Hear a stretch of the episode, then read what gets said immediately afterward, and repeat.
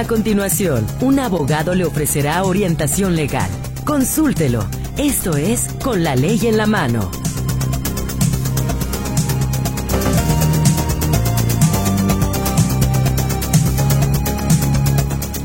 Muy buenas tardes, qué gusto me da saludarle, darle la bienvenida a una emisión más de Con la Ley en la mano, como siempre, esperando poderle servir a través precisamente de la especialidad de los diferentes abogados que están cada martes y jueves con nosotros aquí, justamente para llevarle a usted un tema, para ayudarle también con alguna situación que usted nos plantee en este espacio y que ellos le puedan dar una guía, una orientación de qué hacer, cómo proceder ante la situación que particularmente usted vive en materia legal o jurídica.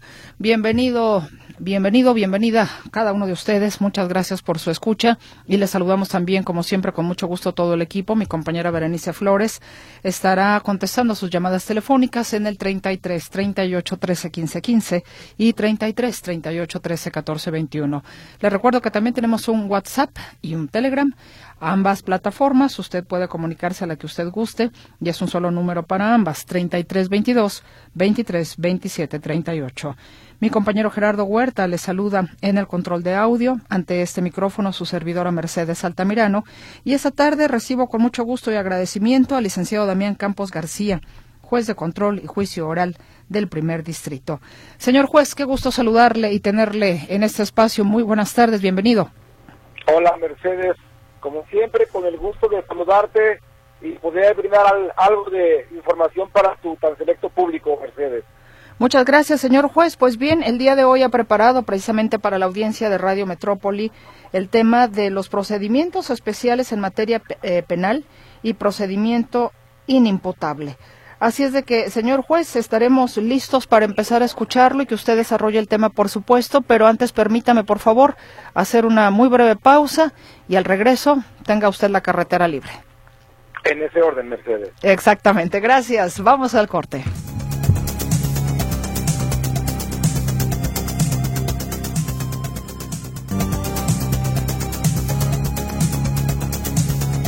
Listos estamos entonces ya para que el licenciado Damián Campos García, juez de control y juicio oral en el primer distrito, comience con el tema a desarrollar de esta tarde, que son los procedimientos especiales en materia penal y procedimiento inimputable.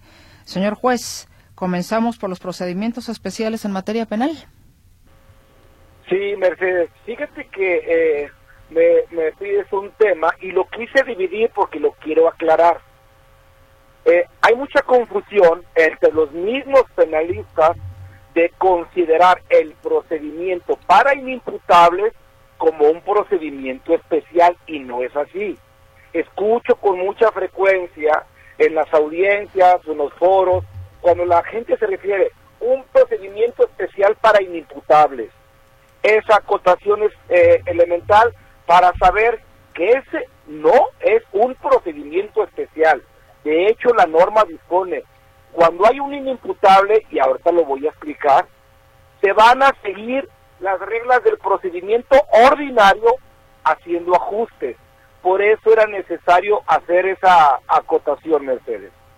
Dicho lo anterior, ahora voy a dar eh, una, un panorama general. Como es costumbre, doy una pequeña referencia en perspectiva para que el que le interese este tema, pues lo pueda comprender con mayor facilidad. El Código Nacional de Procedimientos Penales ahora se hace cargo, insisto, del procedimiento de inimputables y quiénes son estos, las personas que cometen un delito. Bueno, de hecho la ley ni siquiera lo eleva a categoría de delito si un inimputable, que es quien, quien tiene un trastorno transitorio o un trastorno, trastorno permanente, comete una figura delictiva, la propia ley lo categoriza como un hecho con apariencia de delito. Y se va a seguir un procedimiento, insisto, ordinario haciendo ajustes.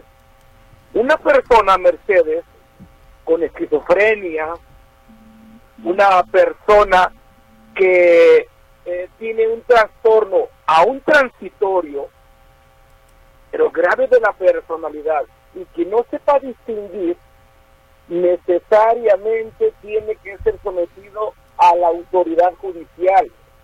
Y esta aclaración también es importante porque en el sistema tradicional, es decir, en el anterior sistema de justicia penal, el Estado ya no se quería hacer cargo.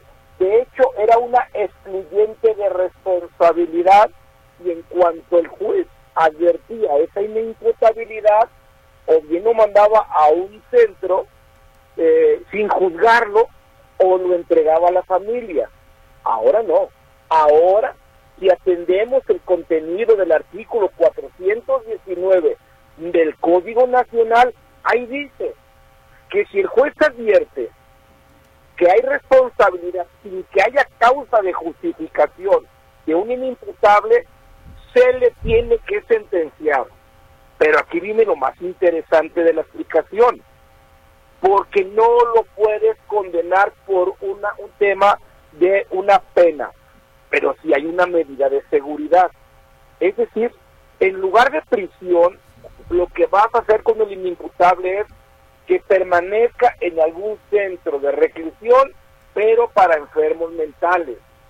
Esa es la, la, la, generosidad que tiene el nuevo sistema tratándose de inimputables en un procedimiento penal y que el, el Estado mismo se tiene que eh, eh, cerciorar de que esta persona que ha sido juzgada, pues entonces reciba un tratamiento. Y con otra regla también no menos importante. Dispone la ley que la, la, la, el, el tiempo de internamiento, ojo, eh, no es prisión, es un internamiento. Y ese internamiento, que parecía lo mismo, es distinto por los centros donde se debe de cumplir. Pero también dispone la ley, la regla que te comentaba, que no podrá ser más tiempo del que se le eh, impondría a alguien imputable. Un ejemplo, 12 años, un homicidio simple intencional. Ah, bueno, no puedes decir, si la pena son de 12 a 20 años, que le vas a imponer 20 años. No, no puede ser mayor de ese tiempo. Entonces, en, la, eh, las reglas para el procedimiento eh, ordinario, pero para inimputables, se mejoran de manera importante en este nuevo sistema. Y de aquí podemos hablar de otra figura jurídica también importantísima, ajustes razonables. La ley habla en todo momento de hacer un ajuste cuando se está juzgando a un inimputable. Señor juez. Imagínate, te escucho. Ah, perdón, es que se había, se, cortó un poco, pero antes de que pase esta parte, déjeme preguntarle algo. Me, me, me queda la duda. En el procedimiento inimputable, inimputable, ¿solamente queda a consideración del juez o intervienen otros profesionales calificados como podría ser un psicólogo justamente para, entiendo, determinar el estado mental de la persona, porque aquí es más sobre ese lado, ¿no? Ah, muy buena pregunta, Mercedes. No hay manera de que un juez, por muy perito que sea, no se pueda apoyar o deje de hacerlo en los especialistas. Un cuerpo integrado por psicólogos o psiquiatras, si es necesario, que determine si hay un trastorno.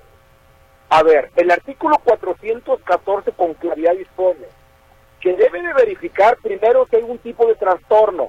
Aquí viene la clave y lo más importante de la explicación, Mercedes. Tienes que verificar si hay un trastorno.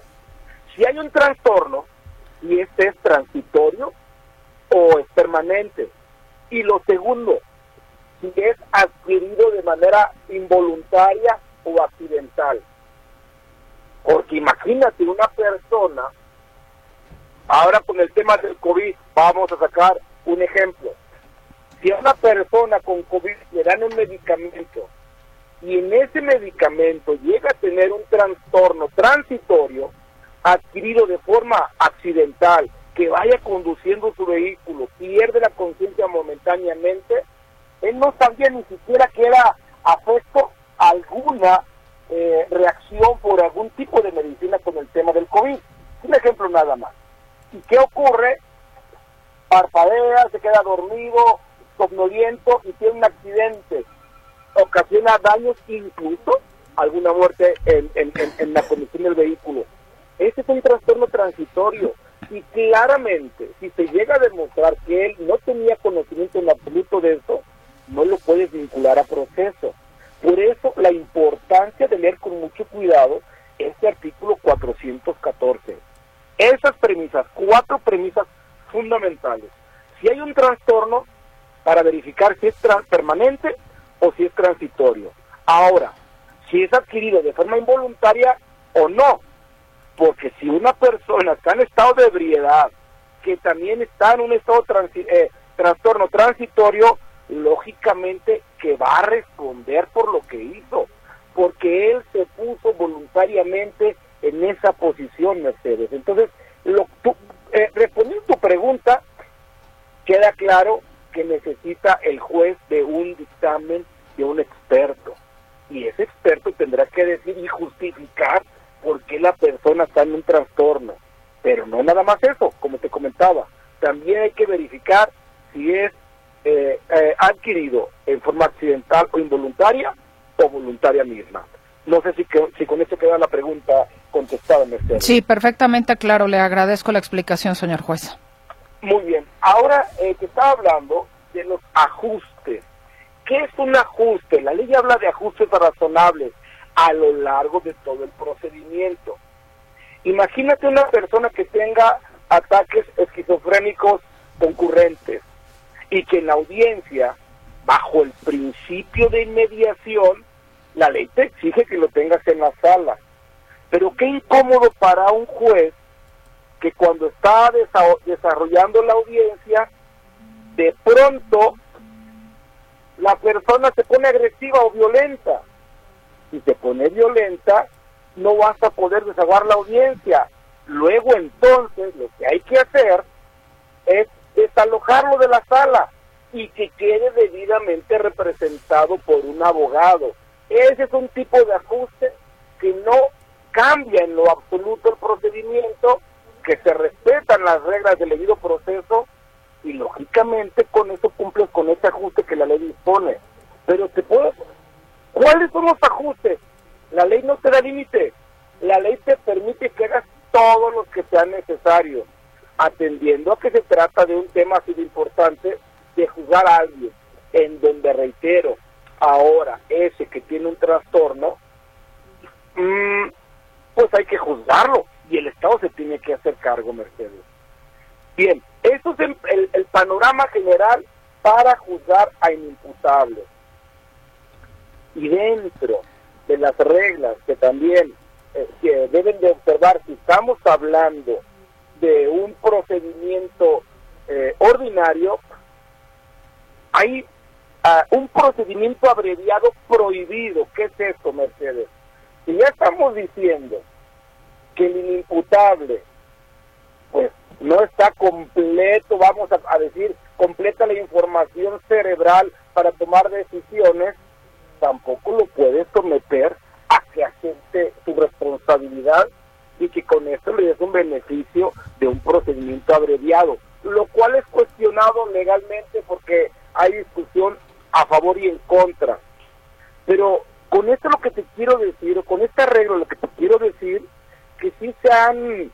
Em, hay un capítulo a partir del artículo 414 de los inimputables hasta el 420, 419 que te habla de cuál es la, la forma de resolver un juez de las personas inimputables. Bueno, a partir de ese artículo, ahora sí vienen los procedimientos especiales. Dentro de los procedimientos que sí son especiales, reitero, está el de personas jurídicas. Esto va a ser de suma importancia e interés te lo aseguro, sobre todo para los empresarios. Si alguien es empresario, que no cambie tu canal porque ahorita voy a explicar completamente todo lo que repercute una acción penal de personas jurídicas, algo que antes no se veía, Mercedes. El otro procedimiento especial tiene que ver con la acción penal de personas eh, eh, de, de, particulares.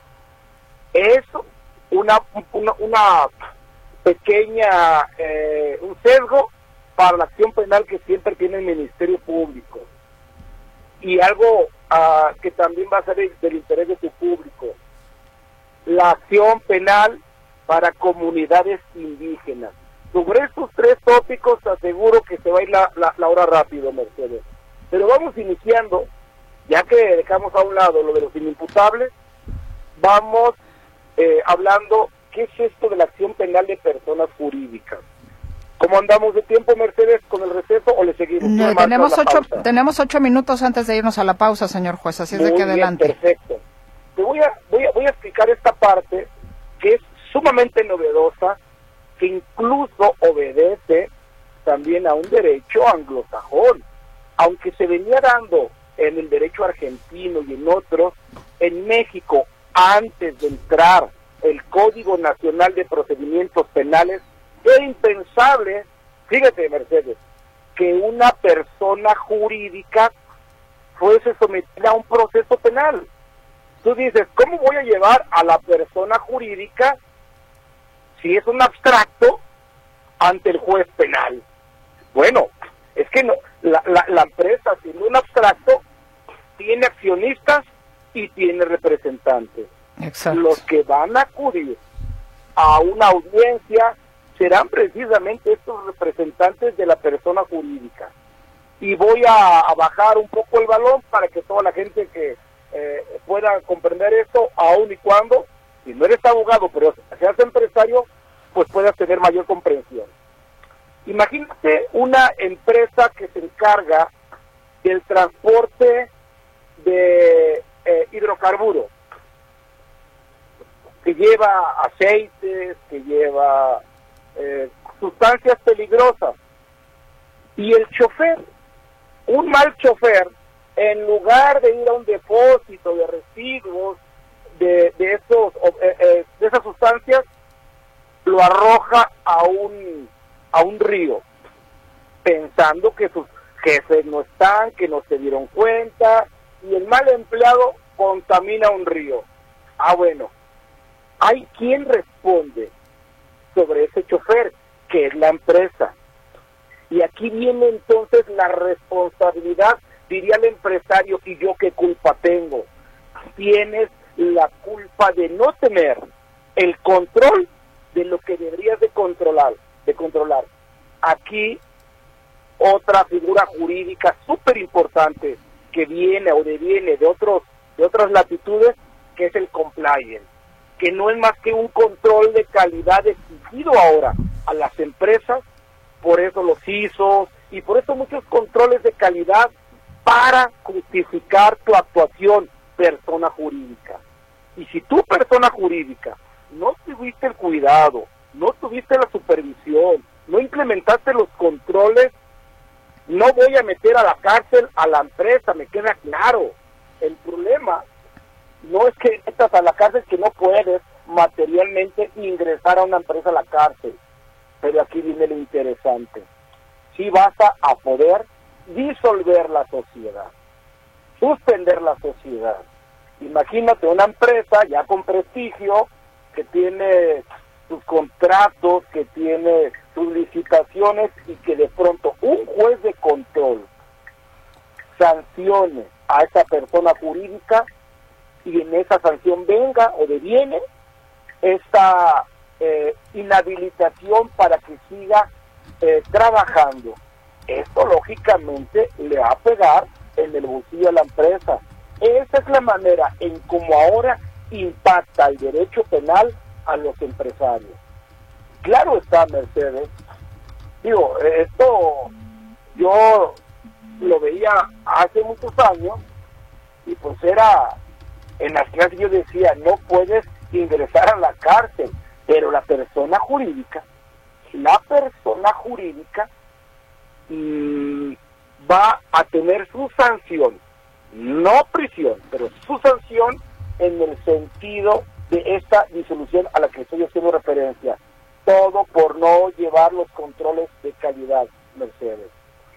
Bien, ¿qué más podemos decir acerca de la persona jurídica? Que se va a seguir en lo conducente las reglas del procedimiento, sin embargo con las reglas del, ordinario, pero también no con ajustes, sino adaptando lo mismo al propio al, propio procedimiento de personas jurídicas. Ah, y un dato que seguramente te causará mucha gracia, Mercedes. Las, las personas jurídicas, de las cuales también están las entidades gubernamentales, Pemex, por ejemplo, o cualquier eh, ente gubernamental, ¿qué crees?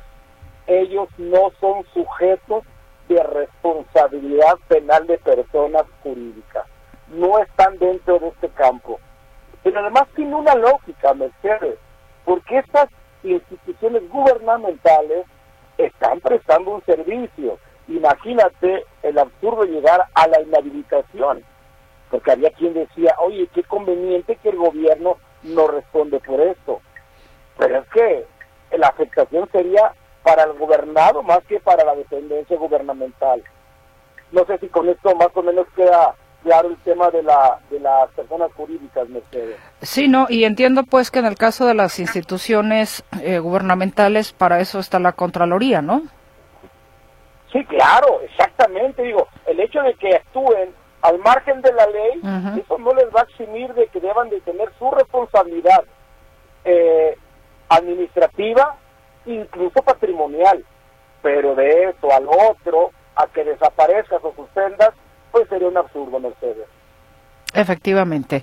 Pues señor juez, aprovechamos si quiere para hacer la primera pausa y regresar con las otras acciones penales, eh, a reserva de que todavía desea concretar algo con las personas jurídicas, pero ahí está también en la lista la acción penal de particulares y la acción penal para comunidades indígenas. Vamos entonces. Gracias, eh, señor juez. Tenemos eh, la pausa. Le recuerdo los teléfonos en cabina para que usted, si tiene alguna duda en materia penal, se comunique con nosotros. Hoy nos acompaña el licenciado Damián Campos García, juez de control y juicio oral del primer distrito. Teléfonos en eh, Radio Metrópoli para usted, 33 38 13 15 15 y 33 38 13 14 21. ¿Prefiere mandarnos mensaje por WhatsApp o Telegram? El número entonces es el 33 22 23 27 38. Ya volvemos.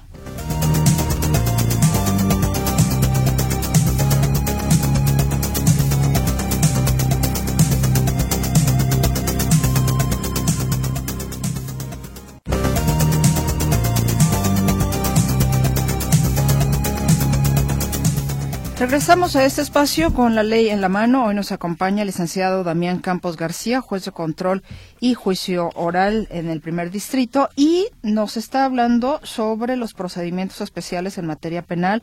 Inició, de hecho, este espacio hablándonos del procedimiento inimputable. Y bueno, estábamos en esta los procedimientos especiales eh, empezó con lo que es la acción penal de personas eh, jurídicas. No sé si todavía haya algo más para cerrar, porque todavía tenemos en la lista la acción penal de particulares y la acción penal para comunidades indígenas, señor juez. Usted me dirá. Sí, Mercedes, creo que lo más, lo más importante o relevante ya por decir es que no todos los delitos caben dentro de las de, la, eh, de las personas jurídicas. Eh, por eso yo hablaba acerca del compliance, o sea, ese control de calidad que es importante que, que venga establecido. Por ejemplo, si hablamos de un tema de una violación, la violación no va a estar dentro de este catálogo la empresa no tiene por qué responder por ese capítulo. Entonces, ¿qué sería importante decir? Ya para con ese tema, que está seccionado de manera adecuada por la naturaleza cuáles son los delitos que van a estar dentro de la acción penal de personas jurídicas. Bien, como hacen falta dos, ahora te voy a hablar de la eh, del, del ejercicio de la acción penal en personas o comunidades indígenas. Creo que el nombre es ilustrativo y el nombre nos dice mucho. Cuando una comunidad eh, indígena tiene sus propias reglas, Mercedes, para eh, arreglar sus conflictos penales, el Estado le está dejando la potestad para que ellos, eh, conforme a sus costumbres, arreglen este conflicto. Pero esto no es así de amplio. Imagínate nada más, en cierta ocasión yo fui a dar unas clases allá para Chiapas y me decían que había comunidades donde todavía, todavía se hacía eh, el intercambio de unos objetos, eh, no sé cómo mencionarlo, hasta porque eh, personas, las hijas de los señores que les entregaban algún ganado eso, y los, y los señores daban a las hijas lamentablemente, Mercedes. Es muy importante destacar que lógicamente cuando afecta a la dignidad de las personas, de las niñas, niños, adolescentes, las mujeres en general, no van a, caber ningún tipo de acuerdo. Ahí tiene que entrar el gobierno. Es decir, la acción penal, cuando se refiere a personas eh, o, a comunidades indígenas, es sí, darle a cada quien su forma de resolverlo. Ellos que lo arreglen, siempre y cuando no se trate de ese tipo de eventos lacerantes. Y además, también está limitado para el tema de cuando se trata de prisión preventiva oficiosa. Si hay un homicidio doloso que es prisión preventiva oficiosa, lógicamente que tampoco van a decir, a ver, aquí en el, en el en esta comunidad acostumbramos de que el que mató a, una persona o le deja a su esposa o le deja a los hijos o lo voy a matar. No, tampoco. O sea, no hay manera de que podamos atender a, métodos rudimentarios o, o, que afecten severamente la dignidad, como ya lo dije, y también el tema de la prisión preventiva eh, oficiosa, Mercedes. De ahí en más, pues quizás si alguien se robó un vehículo, no hay violencia, si aquí incluso se permite el acuerdo reparatorio, siempre y cuando no haya violencia, pues entonces con ellos, de acuerdo a sus usos y costumbres, se va a privilegiar sobre la normatividad ordinaria del Código Nacional Mercedes. No sé tú cómo, cómo eh, lo adviertes, algo que tengas al respecto, pero creo que eso es muy básico, muy claro. Eh, el asunto este que tendría que haber una denuncia de por medio, ¿no? Porque no pueden estar los usos y costumbres por encima de la ley. Pues fíjate que los usos y costumbres no están por encima de la ley, como tú bien lo dices, y eso nos enseñaron en la facultad. Aquí la cuestión es la siguiente, que si los usos y costumbres te permiten, ojo, sin afectar la dignidad de las niñas, niños y adolescentes o de las mujeres, sin afectar esta dignidad. Y sin afectar un tema que tenga que ver con prisión preventiva oficiosa, y ellos tienen sus reglas, reglas que discrepen de las de nosotros, por ejemplo, vamos a atender esas, a esos usos y costumbres. Es el gran adelanto y la gran noticia de lo que no se tenía antes, Mercedes. Que, que es el gran conflicto entre la ley y las comunidades indígenas. Sí, digo, eso, eso, me, eso me queda claro, pues, pero hay otras cuestiones, digamos que una parte sí podría ser aplicada desde sus usos y costumbres y otra que no puede estar por encima de la ley, como bien lo decía usted, cuando viene un agravio, cuando viene un crimen, cuando viene... y, que tiene que haber una denuncia de por medio, por supuesto. Sí, totalmente, totalmente, pero creo que sí estamos captando bien la idea acerca y lo que se puede o lo que no se puede hacer, Mercedes. Sí, y sería interesante, por ejemplo, eh, conocer efectivamente la aplicación de esos usos y costumbres desde, digamos, la aplicación de la, de la ley de las comunidades indígenas en ese sentido, sin que entre, digamos, en conflicto con, eh, con la ley eh, que nos rige a todos. Vamos a imaginarlo, Mercedes, a ver, eh, en el tema de la ingesta de hongos, de la ingesta de sustancias que son psicotrópicos. Recordemos que en materia de salud hay psicotrópicos y hay psicodélicos. Si los psicodélicos no están dentro, prohibidos dentro del cuadro del artículo 479 de la Ley General de Salud, que habla cuáles son las sustancias prohibidas, pero ellos las consumen y las consumen eh, por costumbre y ellos arreglan sus conflictos de esa naturaleza, ¿cómo me vas a llevar a un, a un control judicial, a, bueno, a una audiencia, a alguien con eh, la posesión de un estupefaciente cuando de acuerdo a los usos y costumbres tú le estás dando esa, esa posibilidad para que ellos lo arreglen? Entonces sí es muy importante, Mercedes, que los usos y costumbres han alcanzado un rango mayor de lo que antes no se tenía. Entonces, claro, hay que conocerlos, hay que conocer cuáles son esos usos y costumbres, porque tampoco esos usos y costumbres te van a decir que consumir cocaína o que transportar cocaína es válido, por supuesto que no. Eso sí no se va a permitir, porque además veremos que estaría dentro de un narcotráfico o de un narcomenudeo sancionado y que la cocaína ya no tiene nada que ver con el uso y costumbre, porque hay que entender esto, muchas de las plantas que traen psicotrópicos o psicodélicos son como temas espirituales para ellos. Y eso es lo que respeta la ley, Mercedes. Ya, perfecto. Queda, queda aclarado, ¿no? O sea, con, con ese ejemplo, aunque pueden haber muchos otros, otros más. Muy bien. Ahora, si te parece, abordamos el, eh, eh, el último de ellos, que es muy sencillo. ¿Qué es la acción penal privada? Bueno, eh, siempre que, doy un poco de contexto, siempre que hay un delito, se comete un hecho delictivo, las personas no acuden con el juez, las víctimas no van con el juez. Las víctimas van con el Ministerio Público, que es el encargado, de acuerdo al artículo 21 de la Constitución, de hacer la persecución de los delitos. Entonces, pues te robaron, lo que te hayan hecho, hay que acudir con el Ministerio Público. Y por eso se habla de esa famosa frase de que el que ostenta el monopolio del ejercicio de la acción penal, pues es el Ministerio Público. Sin embargo, con el nacimiento del Código Nacional de Procedimientos Privados, está esta figura jurídica de acción penal privada. Bueno, ¿qué es la acción penal privada? Eh, el Código Penal, desde luego, bueno, todos los códigos eh, del país están graduando los delitos en mayor o menor medida por lo que puedan impactar, que le llaman delitos de poca importancia, de poca monta, dicen algunos, allá para el sur de América, de bagatela se llaman.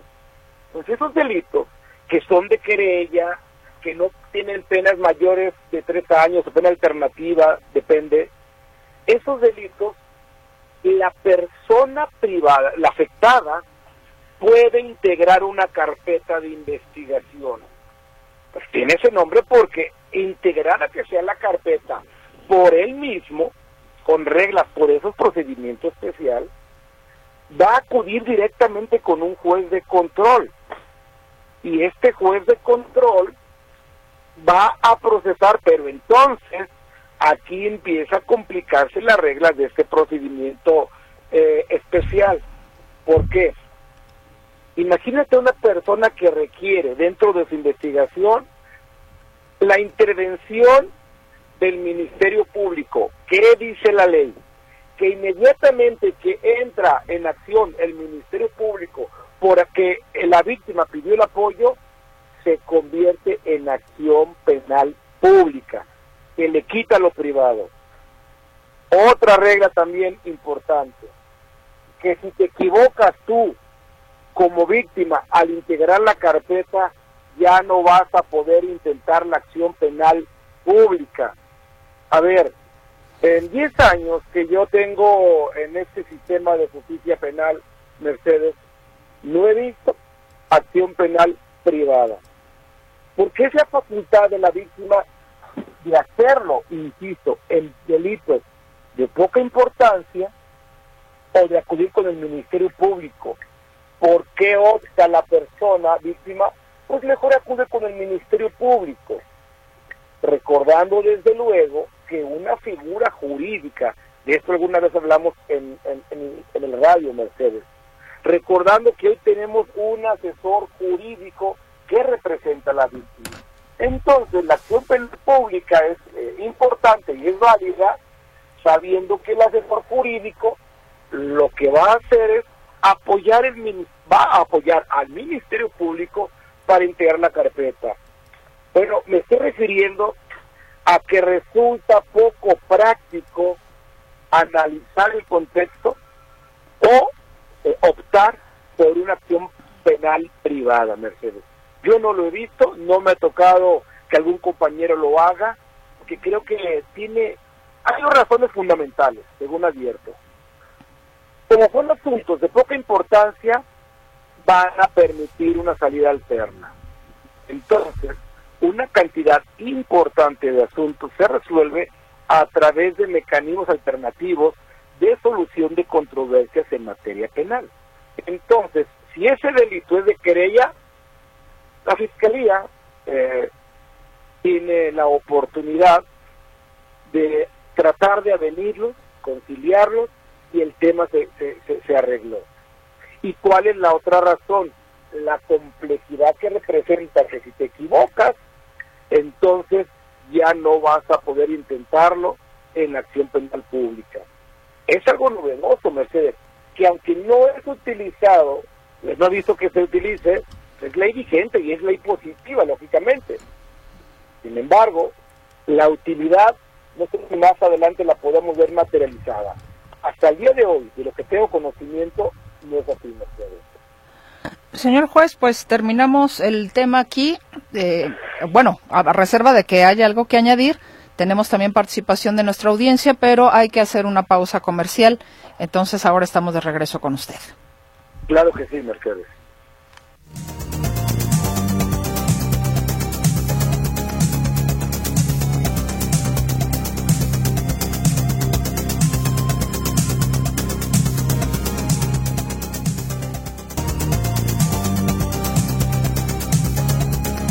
Está con nosotros el licenciado Damián Campos García, juez de control y juicio oral del primer distrito. Y no sé si terminó ya el tema. Ay, perdón por el, por el gallo gallina. ¿Terminó ya el tema, eh, señor juez, o vamos con la participación de la audiencia? Bueno, eh, rápidamente nada más. Habría otro tema adicional que sería el tema de extradiciones que se somete o se sujeta a las leyes eh, en materia de extradición. Pero bueno, yo creo que no tampoco nos da el tiempo para para eh, analizar ese punto. Pero serían, en general, lo creo que lo más eh, eh, representativo de los procedimientos especiales y de inimputables, Mercedes. Perfecto, señor juez. Pues entonces comparto con usted las inquietudes de la audiencia. María Rodríguez dice, mi nieto sacó una casa estando soltero y la puso a nombre de su mamá.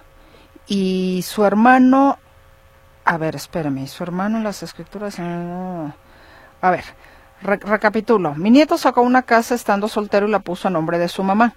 Y su hermano, eh, en las escrituras, y la novia de mi nieto, se enojó y quiere que la ponga a nombre de ella en las escrituras.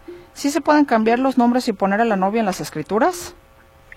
Mm, me hace falta información, pero te digo rápidamente, Mercedes. No es que la saques y la pongas. Si estás haciendo eso, hablamos técnicamente de una transmisión de la propiedad y que se da a través de lo que la ley pone, título gratuito o título oneroso. Si la está poniendo a nombre de otra persona, estás hablando de una donación. La pones es porque se la regalas, es lo que yo quiero entender. Si se la vendes, si estás hablando ya de una compraventa, y que la ponga a nombre de alguien más, pues si está nombre, si, si él es el propietario, él la va a poner a nombre de quien él quiera, no sé si me entonces, me hace falta información porque dice, sacó una casa. Con esto quiere decir que obtuvo un crédito hipotecario y que le pone a beneficiario. La gente de pronto hace pronunciamientos, eh, así como que de algo que ocurre. Cuando me dice que lo sacó y que le puso su nombre, pues yo quiero imaginar que tiene un crédito y que pone como beneficiario a esa persona. Para, así para concluir, para que vea esto, necesita el consentimiento, por ejemplo, si es una hipoteca de la institución bancaria. ¿Por qué? Porque no se puede nada más cambiar de, acreedores, digo, de deudores, así por así. Se requiere el consentimiento de la otra parte, así de sencillo. Y bueno, sí, yo estoy de acuerdo con usted. Si su nieto quiso poner la casa a nombre de la mamá y del hermano, pues eso es muy deseo de él, o sea, pero bueno, en fin, ya a lo mejor ya me estoy metiendo yo en arengas, mejor ahí le dejo. Eh, nos dicen, saludos al juez Damián y pregunta para él. Se interrumpe la prescripción del delito con el solo hecho que presente el Ministerio Público el oficio de solicitud de judicialización ante el juez. Hizo una pregunta extremadamente interesante, Mercedes, por lo siguiente. Muy buena pregunta, la felicito. Hay reglas del Código Penal del Estado de Jalisco que habla de la prescripción.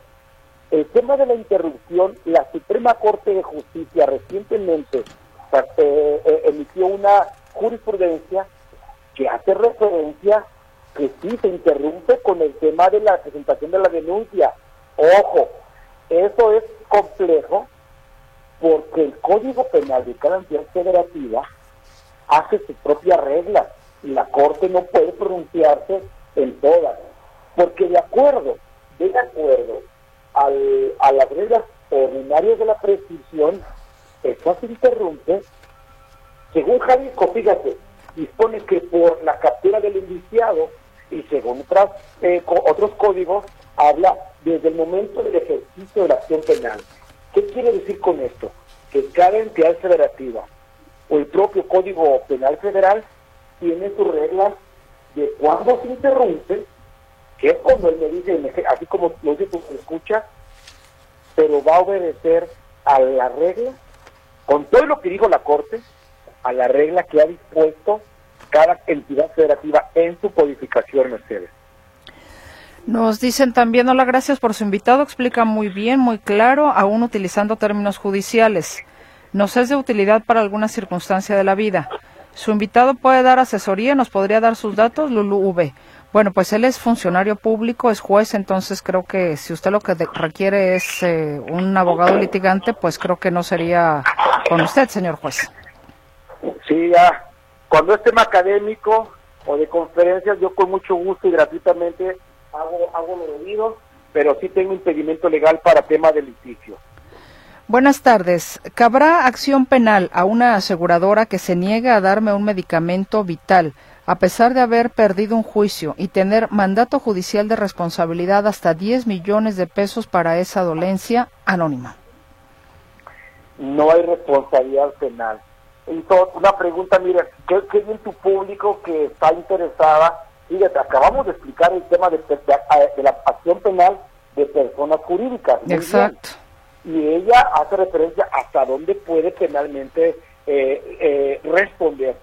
El, este delito tiene que ver con, bueno, ojo, eh, no es un delito, es un tema de un incumplimiento de un contrato un contrato que para algunos es de adhesión y, porque hay reglas que tú te adhieres a él eh, y que eh, ahí están establecidos. Cuando hay un incumplimiento hay que acudir a los tribunales, a la comisión primeramente y luego los tribunales, pero eh, eso, la, la, el incumplimiento de, dar la, la medicina no se eleva porque además tendríamos que ver incluso si la persona falleciera, falleciese o lo que sea, habría un incumplimiento de ellos, pero no está, por eso yo hablaba del catálogo de que te da la propia eh, ley en el sentido de decir cuáles son los delitos. Este no estaría, Mercedes. Nos dicen, a ver, buena tarde para informarles que está fallando la transmisión por internet desde ayer al sur por el Palomar. Soy Jesús Valencia. Muchas gracias, eh, señor Jesús Valencia, por, el, por la notificación. Nos eh, dice el señor Adolfo Cervantes, ¿los terrenos ejidales se pueden embargar para garantizar los alimentos de los menores? Esa pregunta interesante también, Mercedes, tiene que ver con derechos. Son derechos ejidales. Recordemos que en materia de, bienes eh, ejidales, mm, cuando hablas de la propiedad, eres dueño de, esas, de esos derechos ejidales. Esto se maneja en un tribunal y habrá que someterse a las reglas de los tribunales eh, agrarios, Mercedes. Buenas tardes. ¿Se puede hacer algo con las empresas que contaminan nuestra agua y se apropian de ella? Saludos para el juez. Excelente programa, Ana María Alvarado. Gracias, Ana María.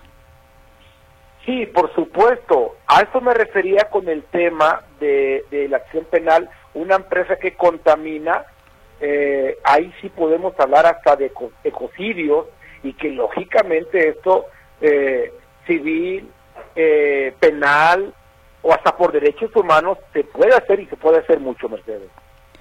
Nos dicen, tengo un compañero de trabajo que se vino de Guerrero y como bien dice el juez, hay lugares de Guerrero donde cambian a las hijas por algún producto, ganado, dinero, es terrible. Esto pensé, esto pensé que en esta época no pasaba, pero ahora le creo por lo que dice el juez y por lo que dice mi amigo. Es lo que nos escribe el señor Armando Martínez. Pues, es así, Mercedes. Yo lo vi en Chiapas incluso, tal cual lo está diciendo este compañero. Buenas tardes, es increíble cómo, cómo, antes había tanta ignorancia. En el rancho donde vivía mi mamá, varias personas mataban a alguna persona solo porque les caía mal o por algún problema y solo se iban a la Ciudad de México a otro municipio y después de unos años volvían al rancho y no pasaba nada, comparte Marisela Márquez. Nos dicen, buenas tardes, una pregunta para el juez. ¿Los delitos por robo o por asesinato prescriben después de varios años? Pregunta Manuel García. Hay una fórmula súper sencilla y sí, sí prescriben, los dos prescriben. El, el que no prescribe, bueno, pero no es homicidio, sino genocidio, cuando matan muchas personas. ¿Cuál es la operación matemática? Es muy sencilla, Mercedes, muy sencilla. Todos los delitos tienen una pena mínima y una pena máxima. Vamos a suponer un delito de robo. Vamos a imaginarnos un robo porque se gradúa la pena según las calificativas y según el monto. Vamos a poner un ejemplo, un robo que se castigue de 4 a 8 años de prisión. La operación matemática a realizar es el término medio aritmético aumentada una cuarta parte. 4 y 8, 12. Entre 2, 6. A 6 le incrementas una cuarta parte, que será año y medio, y entonces en 7 años y medio prescribiría ese delito de robo. En el tema del homicidio, hay que ver si es homicidio en riña, si es homicidio simple intencional, si es calificado, y hacen la misma operación. Término medio aritmético, aumentado una cuarta parte. Esa regla es para Jalisco, Mercedes. Y cada entidad tiene su propia regla. Ana María dice, Hace 10 años aproximadamente compramos un terreno en Ixtlahuacán de los Membrillos. El trámite se realizó en una notaría de otro municipio cercano. Fallece el notario y me dicen que ya la propietaria sigue siendo la persona que nos vendió. Ella ya no quiso realizar el trámite con otro notario si no se le volvía a pagar. ¿Qué puedo hacer? Bueno, eh, hay una acción pro forma o acción de escrituración que la persona que ya vendió está obligada el contrato es perfecto desde que te pones de acuerdo en, la precio y en, el precio y en la cosa. Ahora, está justificado y es un tema de escrituración, por eso vas a acudir ante, ante un juez para que obligue a la vendedora a escriturar, porque si no escritura, en su rebeldía, lógicamente, el que va a escriturar es el juez. Y es importante esto porque en esencia el comprador va a elegir ante qué notario va a ir. También nos dicen, eh, gracias, eh, ver, mi pregunta es, si mi señora madre cuando éramos niñas se adjudicó el usufructo vitalicio, una hermana y yo tenemos la nuda propiedad, pero mi hermana que es abogada ha manipulado a mi madre y las dos se han puesto en mi contra, haciéndome la vida de cuadritos, llegando al grado de acusarme de violencia familiar ante el MP y por otro lado en una verdadera treta jurídica. Se me estaba formulando un juicio de interdicción, sin base alguna, pues soy egresada universitaria y tengo cédula profesional. Ay, me movió aquí todo. Ay. Bueno, a ver, ya se movió todo. A ver, en fin. Eh, dicen, a ver, en otra, ¿hay lugar donde se reciba asesoría bajo costo legal por tema pensión alimenticia? A ver, eh, la Procuraduría Social atiende igual temas penales como civiles cuando hay eh, eh, cuando hay carencia de recursos económicos que acuda a la dependencia y seguramente le, dirán porque el, tema que me está eh, que me está compartiendo es complejo sí requiere de un profesional del derecho Mercedes Perfecto. Bueno, pues se nos acabó el tiempo, señor juez. le agradezco infinitamente el favor de su exposición como siempre que participa con nosotros. Muy valioso. Muchas gracias, licenciado Damián Campos García. Quedo a la orden, Mercedes, y como siempre es costumbre, un abrazo para mi padre. Ah, a don Juan, hombre, que sean dos, ¿no? pues de tu parte, ya te, está escuchando seguramente Mercedes. Por favor, don Juan, un abrazo cariñoso y con mucho respeto para usted. Y licenciado Damián Campos, hasta la próxima. Gracias, Mercedes. Estamos a la orden. Hasta luego. Hasta luego y hasta luego y gracias a usted por su escucha. Que tenga muy buena tarde.